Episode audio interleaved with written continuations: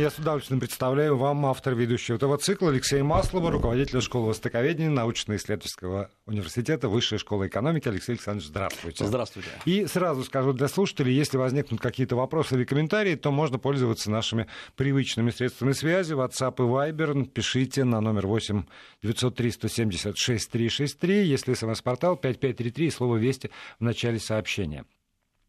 Сегодня практически все средства массовой информации обсуждают появление лимузина в Владивостоке, э, прилет сестры Ким Чен Ына во Владивосток, подтверждение скорого визита Ким Чен Ына э, во Владивосток и предстоящие переговоры лидеров э, России и Северной Кореи на острове Русский. При этом те комментарии, которые я сегодня прочитал, они, знаете, вот прямо полярны, что называется.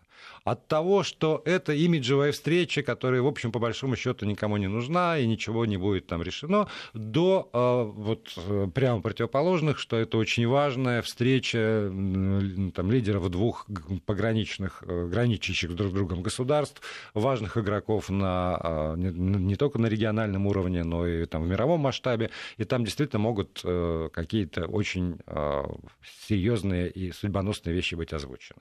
Вот с вашей точки зрения, какой полюс все-таки ближе? Я думаю, что все будет не так. Совсем. И, да, да, вот совсем не так. Перпендикулярно. А, да, вот потому что Опять, как всегда, чтобы понять, что будет, что будет, надо понять, что было. Это первый принцип историка. историка. А что было? Я напомню, в чем самая главная проблема, если отбросить все подробности, Ким Чен Ын страшно хочет гарантии того, что его не тронут после того, как он откажется от ядерного оружия. Причем откажется, как требует США, бесповоротно, так, чтобы уничтожить все, не только оружейные плутоний, но и все средства разработки, все полигоны, то есть все пустить под нож. Это очень страшно. Потому что вот вы сейчас на коне, с вами считаются, на вас обращают внимание, да и мы уж какой третий год обсуждаем, да, его угу. даже наша ради передача.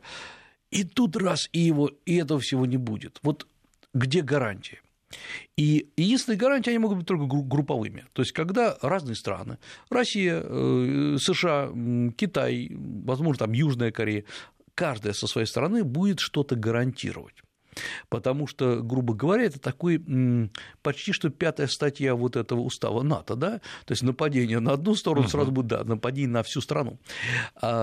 Э, и все было как бы хорошо. И вот это вот э, постепенный э, план, о котором мы все время говорили, что постепенно Ким Чен Ын уничтожает какие там поэтапно ядерное оружие, а США постепенно снимают санкции. Ну, формально не только США, но и он снимает санкции. И всем хорошо. И вот несколько месяцев назад, во время встречи между Ким Чен Ыном и Трампом, происходит совсем неожиданное. Неожиданное, которое мало кто обратил внимание Трамп приходит вообще совсем с другой э, концепцией. Трамп говорит, а, я напомню, что встреча была во Вьетнаме, Трамп э, говорит, что посмотрите, как расцвел Вьетнам за последнее время, как изменился Вьетнам за последние годы, потому что много инвестиций. Вот и Северная Корея может быть такой. А, и вот это как-то много, у многих прошло э, мимо, а ведь, по сути дела, Трамп предложил себя, то есть США, в качестве основного инвестора в возрождение Северной Кореи. И э, что если сейчас вот на этой встрече Ким Чен Ын откажется от ядерного оружия и заявит, что все, мы заканчиваем, то, в общем, дело пойдет нормально. Оказывается, то есть США берет на себя в одиночку гарантии безопасности и даже вложения э, в Северную Корею. Ну, то есть покупает, так вот, если О. человеку, покупает на корню. Вот. Вот если бы Ким Чен Ын продался, как бы он выглядел перед своими же коллегами, скажем так?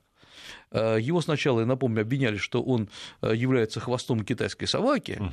и он под это дело расстрелял вообще-то своего дядю и целую группу людей, которые осуществляли связь с Китаем, они были, так сказать, офицерами связи, на самом деле они все время проводили переговоры с Китаем.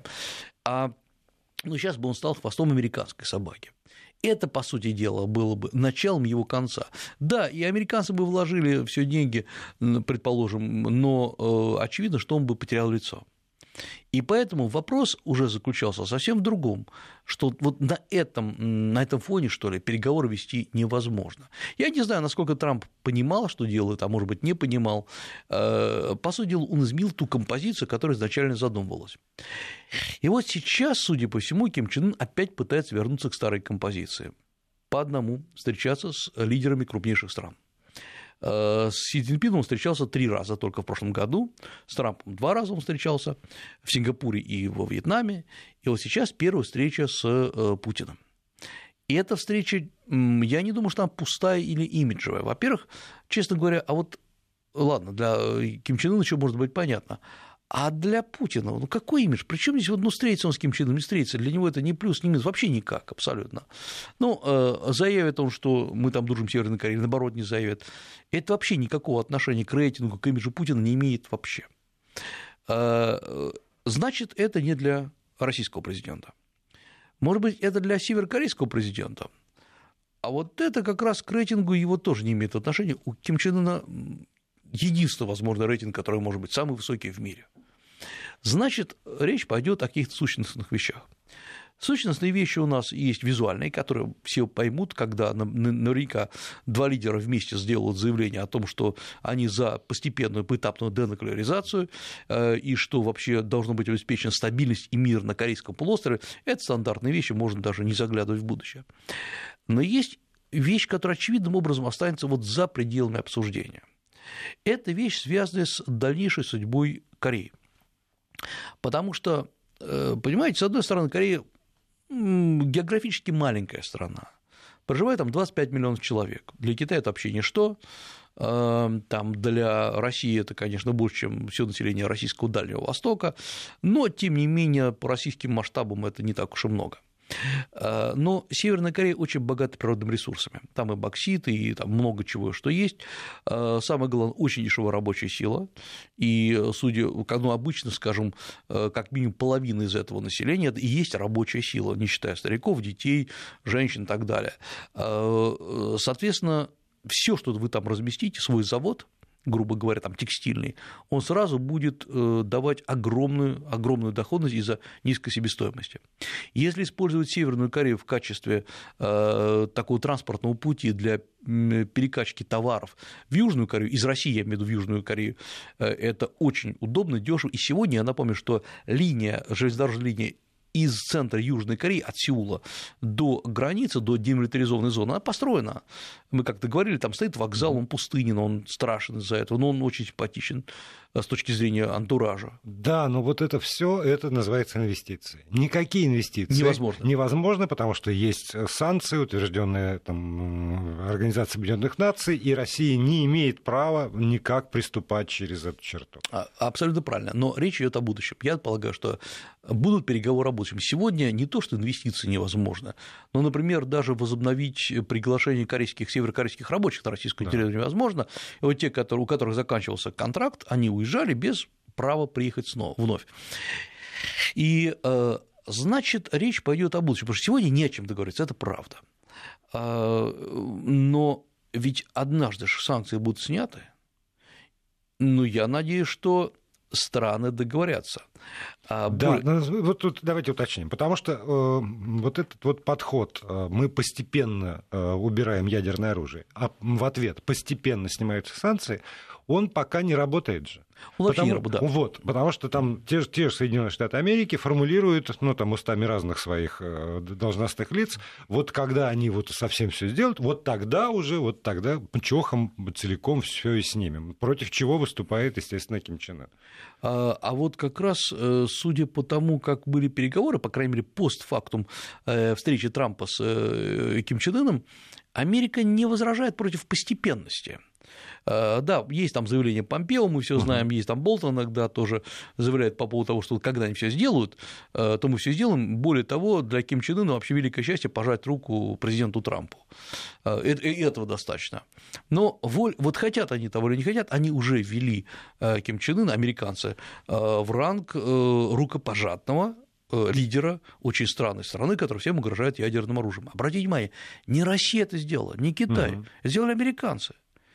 И э, я, вот я даже бы еще понял позицию, окей, пока у вас есть ядерное оружие, мы вас будем давить, или наоборот, э, давайте возвратимся, вернемся к шестисторонней комиссии, э, но американцы ввели Ким Чен Ына в ранг, ну, не знаю, даже не только рукопожатного лидера, но человека, с которым ведут переговоры. И именно на встречах с э, Трампом Ким Чен Ын полностью отпиарился, показал, что он симпатичный, улыбающийся, у него э, хорошая, красивая жена, у него э, очень... Прекрасная сестра. Прекрасная такая сестра, да. То есть такая семья, просто семья прекрасная.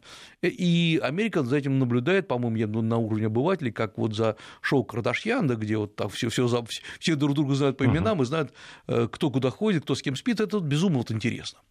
И э, вот теперь я думаю, что Россия правильно вовремя подключается, потому что дальше нам не подключаться нельзя. Я напомню, что была встреча между Ким Чен Ыном и Лавровым, министром иностранных дел, и формально они пожали друг другу руки. Недавно э, Колокольцев ездил, министр э, в Северную Корею, вел переговоры по юридическим вопросам. То есть у нас, форм... да, и, конечно же, постоянно идут неформальные переговоры на уровне представителей, на уровне замминистров иностранных дел. Депутаты. Депутаты, да. То есть мы поддерживаем связь, это правильно. Значит, эта речь не идет не о том, что должен российский президент поехать и обновить эти связи. Не для этого он служит. Э, наверняка будут очень серьезные договоренности. Договоренности на будущее. Потому что все равно я думаю, что санкции будут уменьшены. Туда рванут страны, туда рванет Китай, который готов, конечно, вложиться так, что мало не покажется. США хотят воспользоваться, они что, просто так, что ли, бодались? Э, и вот если мы сейчас не успеем к этому пирогу, Ким Чен Ын будет ловко сталкивать лбами Си Цзиньпина и Трампа, а мы будем сидеть и наблюдать в сторонке, надеясь там дорогу проложить или бросить ветку газопровода через Северную Корею в Южную Корею. Причем, а это на самом деле рискованная операция, потому что, во-первых, газопровод это не то, что оккупация в течение там, пяти лет, и самое главное, если северные корейцы вдруг опять себя плохо поведут, Э, у них раньше был ядерное оружие, они всем угрожали, а теперь их газопровод будут или трубопровод вообще будут угрожать перекрыть. То есть и то, и другое нехорошо выглядит. Значит, речь идет о том, что э, у России есть что-то предложить. Вот я, я так понимаю. Ну и самое главное, дальше тоже тянуть невозможно, потому что получается рядом с российскими границами располагается государство, лидеры которого не встречаются в такой э, ситуации, с, с южными корейцами Ким Чен встретился, с Зинпином практически постоянно в гости едет, с Трампом, и уже известно, а Россия в стране. Вот здесь начинается включение. А, э, не случайно это еще делается, ну, не так, чтобы накануне, но все равно близко уже к Дальневосточному э, форуму, который у нас будет в сентябре. Честно говоря, я думаю, что в дальнейшем, и, конечно, это самое дурное предсказывать ситуацию, но как только санкции будут даже не сняты целиком, а уменьшаться, наверняка имеет смысл вводить э, Северную Корею в, э, в политический оборот, то, что называется. Это значит, надо привлекать Северную Корею к участию в международных организациях в ШОС, например, ну это в качестве примера, э, в АТЭС, в, э, в различные организации, где Северная Корея берет на себя обязательства определенные. Да, она не выполняла до этого, она брала и не выполняла, но в конце концов, если вот эти переговоры о том, что мы вас вводим а вы начинаете выполнять обязательства, это может быть предложено и, и устами российского президента, хотя это международная организация, но тем не менее кто-то, может быть, должен это сказать. А, сразу после этой встречи, по планам, которые Кремль объявил, Владимир Путин отправляется в Китай на саммит а, «Один пояс, один путь». И более того, не просто будет являться участником этого огромного, там, сколько, несколько десятков, 90, ну, да. что-то, что-то вот под, под сотню, что называется, государств, будет представлен. Не только проведет он двусторонние встречи, что характерно для всех таких саммитов. Путин собирается представить доклад о своем видении э, участия России в, в этом э, проекте китайском «Один пояс, один путь». Ну и, видимо, э, видении России вообще, э, что, что это за проект с точки зрения Российской Федерации. Вот это вот действительно грандиозный форум, который собирает Китай – мы с вами не раз говорили про, да. про один пояс, один путь, о принципах, которые двигает Китай, о мотивах, которые побуждают государство туда вливаться. Но все равно так или иначе у меня, во всяком случае, сложилось ощущение, что идут, э, идет построение отношений зависимых. Да. И можно ли говорить, что Китай собирает зависимые страны, зависимые экономики к себе, ну, вот я и тоже для чего? Это, это отличный вопрос. Слово зависимый это хорошее, э, э, хорошая постановка вопроса. Значит, сначала по цифрам, очень простая цифра. Китай говорит, что более 120 стран поддержали пояс и путь, они являются членами вот этой вот, э, частью этой инициативы. А, а еще есть и разные общественные организации, несколько десяток, которые тоже члены этой инициативы. И Китай вообще практически весь мир вписал себе в пояс и путь. Если мы посмотрим карты пояса пути, которые рисуются сами, сами себе китайскими стратегами, там включены и Россия, которая на самом деле, как я мы сегодня поговорим, не является частью этого uh-huh. пути. Э, там страны, которые, ну, скажем, все страны Латинской Америки, Карибского бассейна, которые косвенно поддерживают, но прямо не являются. То есть Китай, по сути дела, э, рисует будущее, которого еще не существует. Рисует для себя, рисует как пропагандистская машина. А, рисует, потому что нельзя не рисовать. Это страшная ловушка саморазвития, в которой когда-то попадал Советский Союз. Если мы не расширяемся, мы, как велосипед остановившийся, он падает. А, конечно же, Китай задал абсолютно новую парадигму, что ли, развития мира. И э, Китай уже сейчас не боится говорить, что это речь идет не только о экономике, речь идет и о политике, о новых альтернативных вообще вариантах развития мира, о активизации торговли, об активизации политических институтов, институтов развития. То есть Китай – это все. Китай предлагает миру развиваться под своей гидой. Э, это неплохо, потому что почему-то все говорят, ой, как Китай всех захватит. Нет, во-первых, Китай э, активизировал очень многие процессы. Но есть несколько моментов, которые многих смущают. То есть есть у нас жесткие критики. Это Индия, это США. Э, в Европе есть такие еврокритики, которые говорят, что Китай просто подомнет под себя европейскую экономику. Их мы немножко оставим в стороне. То есть алармистские настроения uh-huh. всегда были. Дальше, когда надо ставить в стороне и людей, которые, э, политиков, которые умиленно так смотрят на Китай, говорят, как хорошо, вот без вас мы бы ничего не сделали, вы нам дали возможность как-то развиваться. Вот этих тоже надо ставить в стороне, э, как там самая высокая, самая низкая оценка отбрасываются. Э, вопрос в другом. Вопрос в рационализме оценки. Э, получается, у России очень сложная ситуация, честно говоря. Потому что, с одной стороны, у нас есть наш интеграционный проект Евро, Евразес. Э, он плохо развивается, на мой взгляд. Плохо развивается, потому что, э, в отличие от китайского, китайской инициативы, он, это, это организация. Я поясню, в чем здесь проблема. Пояс и путь – это не организация, это инициатива люди собираются обсуждать китайскую инициативу. Это в чем парадокс? Люди говорят о некоторых абстракциях, и Китай очень грамотно это делает, то есть каждой стране позволено вкладывать в слово «один пояс, один путь» абсолютно свое содержание. Китай это меньше всего беспокоит. Вы хотели поговорить, вы поговорили. Это же похоже на беседу с психоаналитиком. Вы хотите об этом поговорить? Давайте.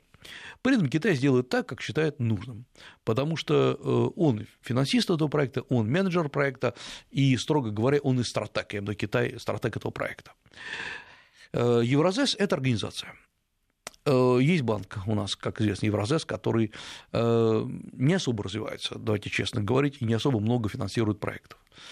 Китай финансирует инициативу. На самом деле он финансирует в рамках этой инициативы отдельно взятые проекты с Чехией, с Африкой, с Латинской Америкой, с Польшей и так, и так, и так далее.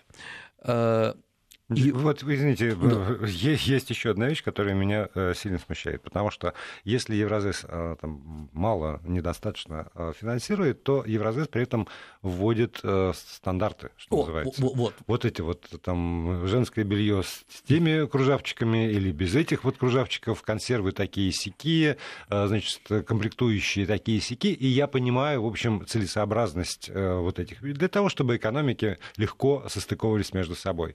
Китай насколько я понимаю, ничего подобного же не, не предлагает даже. Вот ваши просто... стандарты это ваши стандарты. Вы хотите носить э, там бюстгальтеры из, из такого материала, носите, ради бога, никто вам ничего поперек не скажет. И это дает гораздо большую свободу в разговоре со всеми государствами, меньше волокиты, потому что здесь эти, каждый, каждый стандарт утверждается уже там, по несколько лет как минимум. Знаете, это чудесно, что есть стандарты, потому что представьте, что мы бы в Евразес это не обсуждали. А что бы тогда обсуждали? Вот э, парадокс в том, что вот эти стандарты, обсуждение стандартов, это правильно, стандартизация, э, это очень важный вопрос, э, но если его убрать из обсуждения, у нас что, есть крупные совместные проекты? Их нету. Что есть страна, в случае России, которая, как Китай, говорит, так, значит, железную дорогу строим, все, мы финансируем, правда, мы управляющая компания, но в дальнейшем, вы уж извините, мы будем эксплуатировать и смотреть, как прибыль из этого извлекается. Э, поэтому э, Евразес создана как, ну, скажем так, безвыходная ситуация из э, негатива, а не из позитива. Китай создавал с позитива.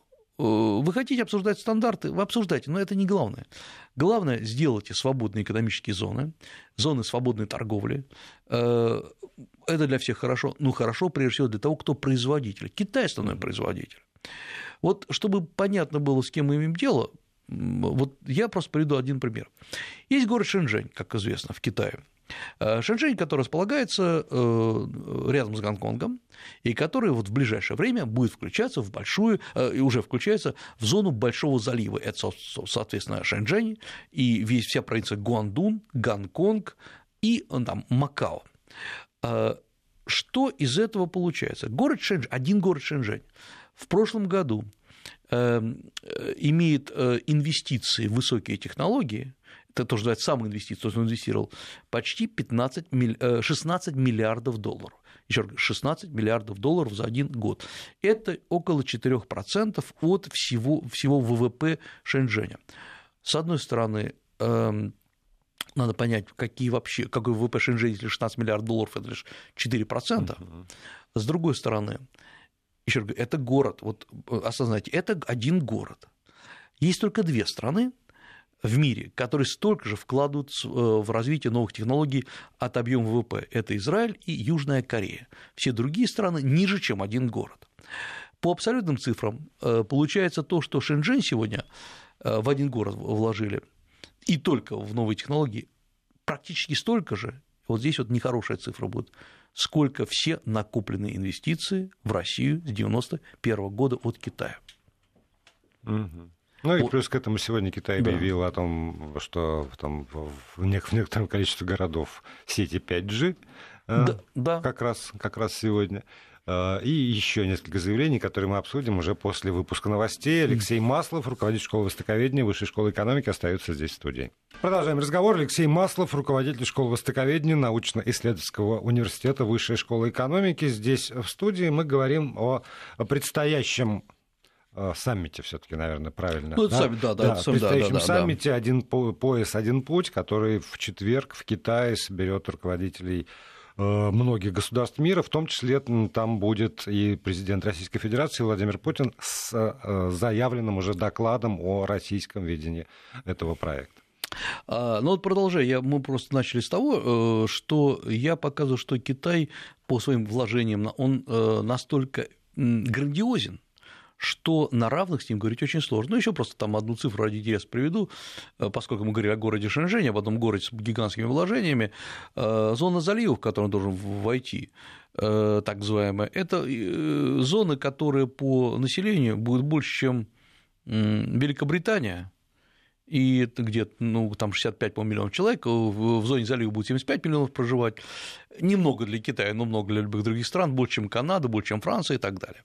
Я, вот. я прошу прощения, я сегодня как раз видел карту, mm-hmm. на которой было обозначено население каких стран мира умещается в той или иной провинции Китая. И а, там да. просто весь белый свет. Они любят так, да, они да, любят да. На, на, а, там, в, в одной провинции по три, по четыре страны, причем самых разных, там Латинская Америка, и азиатские, и европейские.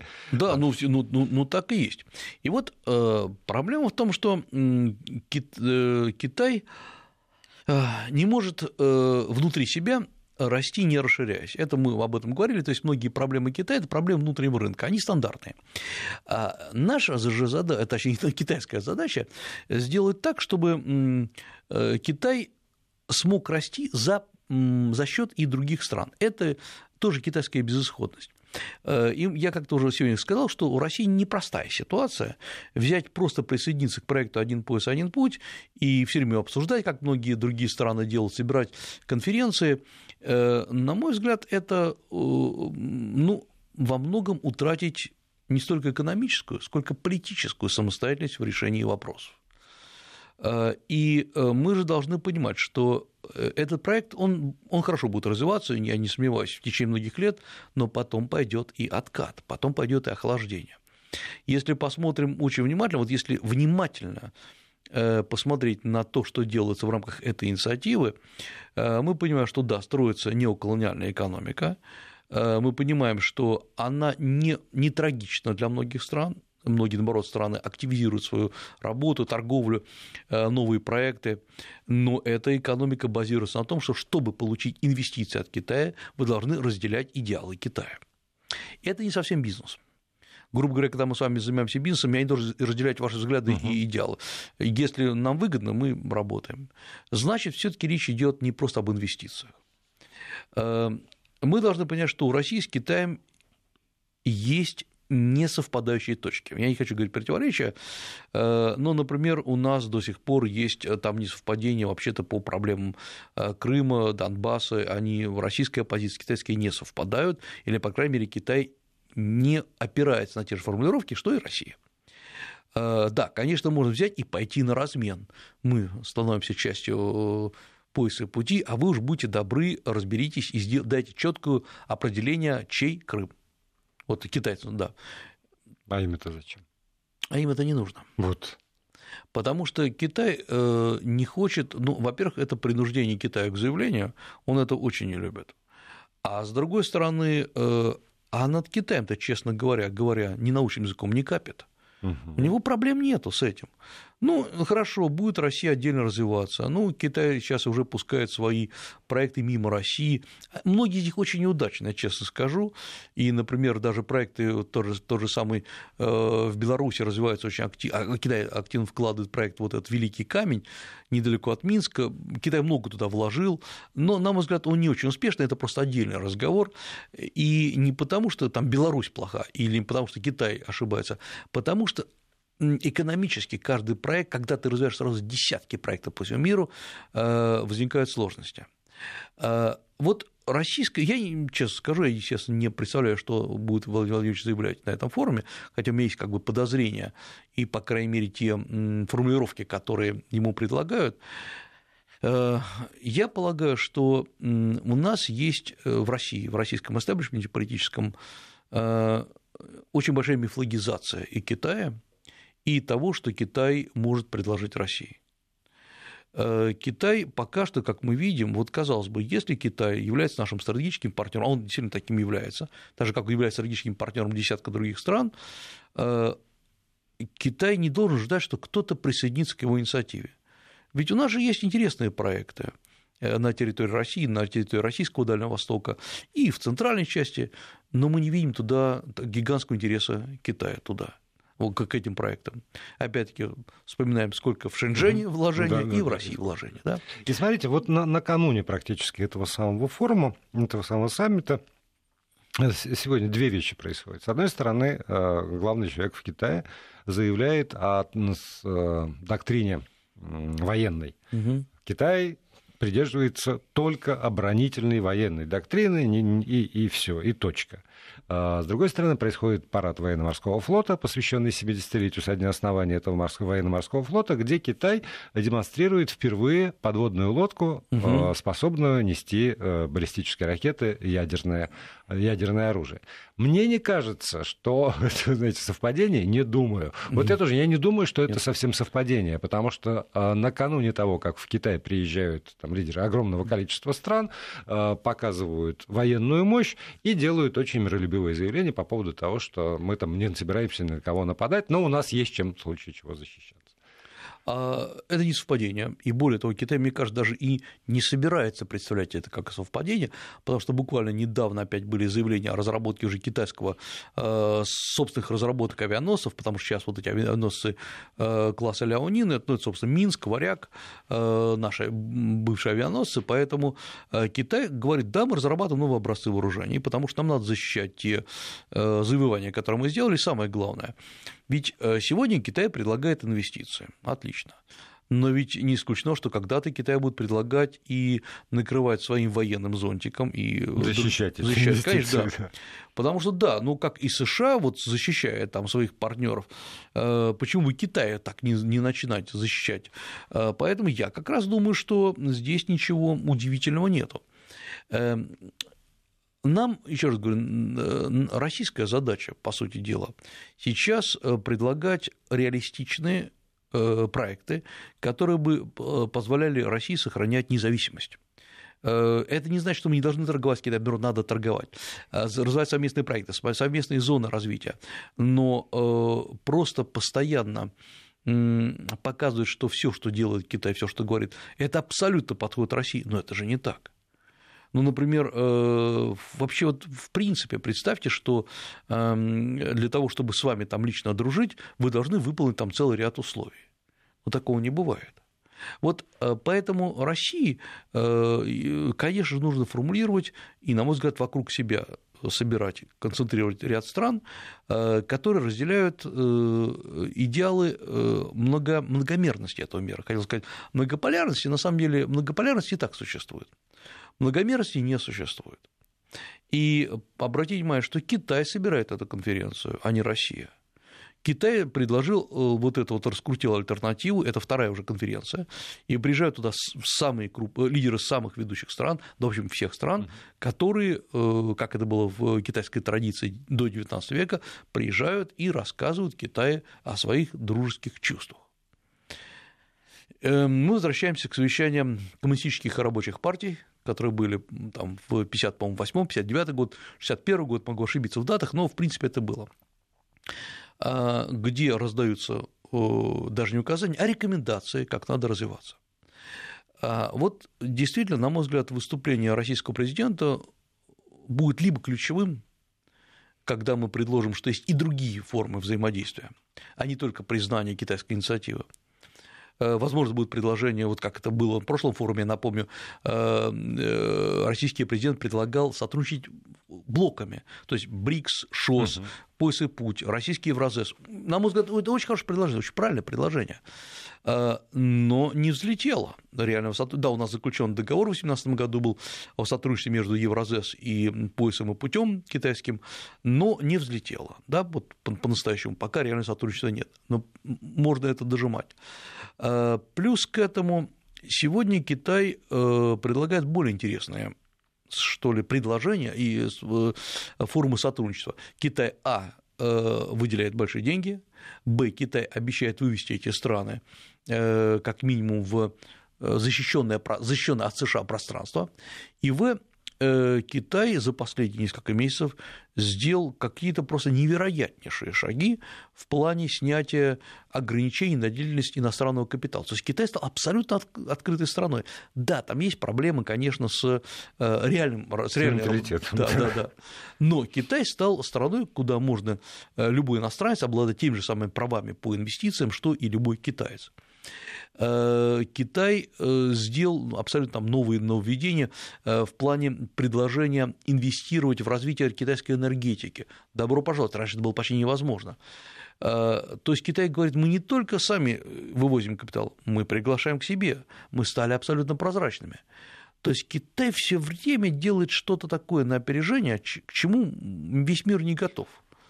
Ну, Китай, я опять вернусь к, к технологиям. А, опять же, Huawei, как выяснилось, увеличил на чет, почти на четверть прибыль за первый квартал по, по, по отчетности. Да. Несмотря на все то, вот опять же, на давление, Китаю есть что предложить. И вот по поводу технологий, мне бы хотелось с вами обсудить, mm. э, по крайней мере, одну из них. Мы отчасти с Максимом Каноненко затронули да. эту тему, распознавание лиц, насколько это там э, может быть, э, могут быть ошибки. В Америке такая ошибка произошла, и там чувак подал э, к Apple на миллиард. Да, да, да, да. А в Китае эта система тоже внедрена, и причем, а, опять же, вот а, это зависит от оценок говорящего. Значит, в Соединенных Штатах Америки система помогает, а, Трамп Трамп помогает, а в Китае эта система помогает следить за человеком. Старший брат смотрит на тебя, и акценты, как правило, смещаются в эту сторону. Пауза. Вести ФМ. Но, тем не менее, система распознавания, в частности, лиц, она работает, и, и насколько э, мне известно, работает, ну, по крайней мере, опять же, в некоторых городах, на уровне того, что ты заходишь в автобус, а система тебя сама распознала и списала деньги с твоего счета. Насколько, вот, насколько это легенда или это действительно так? Не, нет, значит, это, это конечно, уже на уровне э, городских легенд, но, э, во-первых, система работает, и она, она совершенствуется. Э, это не единая система, потому что есть несколько компаний, которые обслуживают, есть, скажем, крупные шэньчжэньские компании, которые на юге Китая обслуживают все эти системы распознавания, они считаются одними из самых лучших. Пекин, Шанхай хорошо обслуживаются, другие города помельче, они хуже обслуживаются. Но есть еще несколько моментов, которые как-то уходят из нашего э, внимания. Во-первых, Китай начал экспортировать эти технологии, и, например, во многих странах Латинской Америки, в том числе, например, в Венесуэле, э, а также в Колумбии, э, и других не менее печально знаменитых странах всеми событиями, эти системы, Китай поставляет эти системы. Эм, и речь зашла о том, что что такое система как таковая. Это э, помимо того, что за вами следят, камеры, бог с ними, еще обрабатываются колоссальные массивы данных. Э, вот э, задача Китая сегодня наращивать обработку этого массива, чтобы за одну секунду можно было просматривать там, грубо говоря, не 100, ли, 100 лиц, а тысячу лиц, и распознавать, и сопоставлять, потому что это же не просто просмотр, а сопоставление угу. с некими базами данных.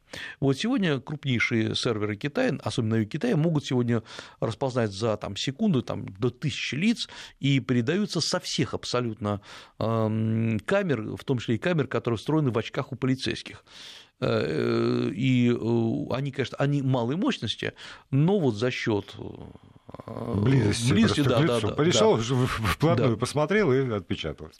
А, вообще это большой вопрос. Вот мы сейчас имеем дело с новой реальностью, не угу. только в Китае, но и мира, потому что хочу ли я, чтобы наблюдали за мной э, каждый день?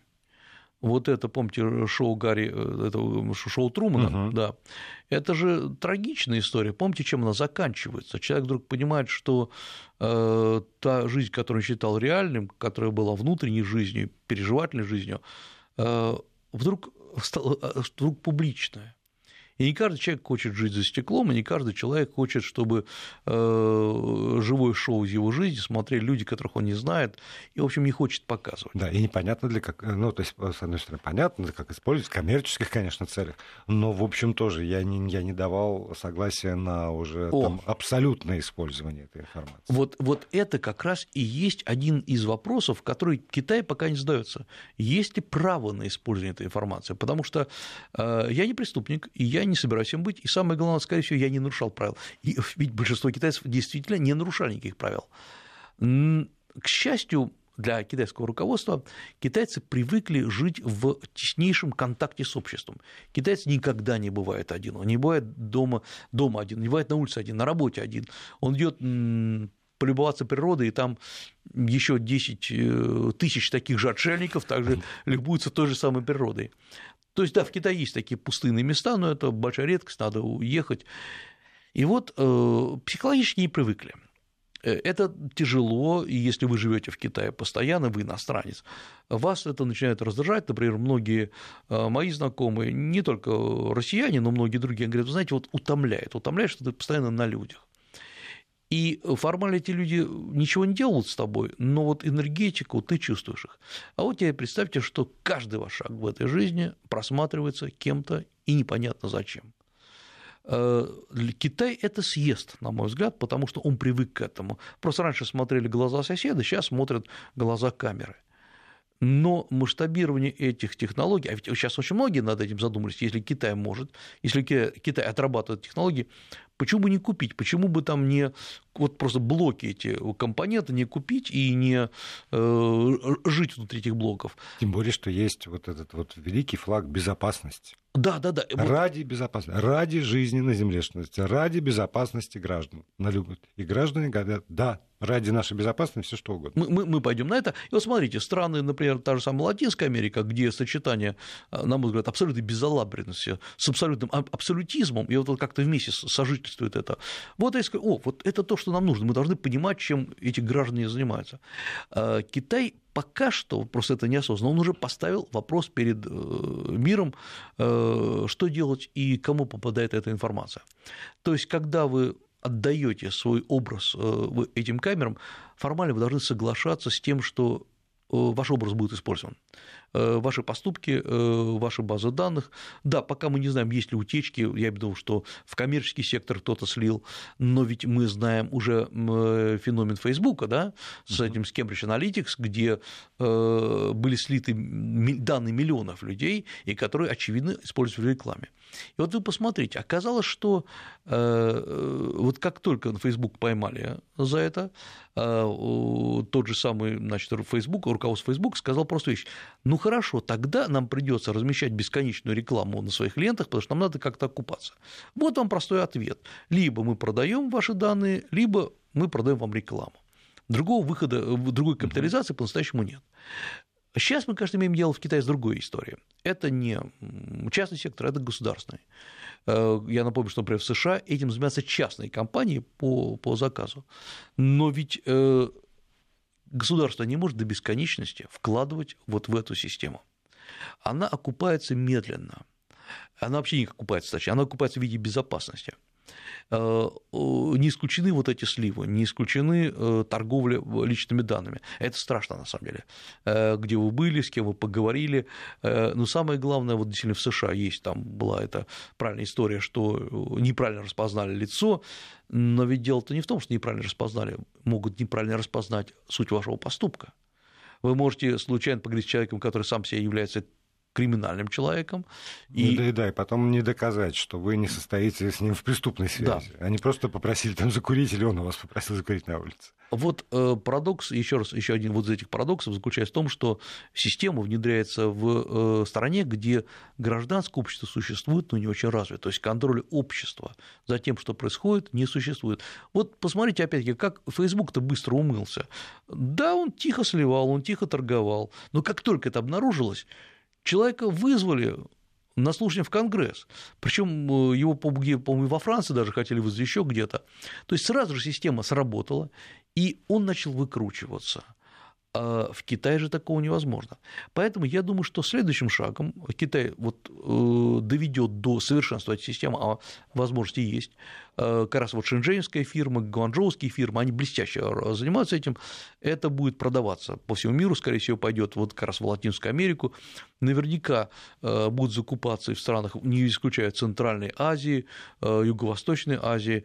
Центральной Европы. Центральной Европы. Конечно, будет сразу много скандалов. А куда китайские, китайские видеокамеры, куда они передают информацию, опять возникнет так сказать, кейс Huawei. Так что э, я думаю, что мы на пороге того, что человека, человек теряет свое одиночество даже в толпе.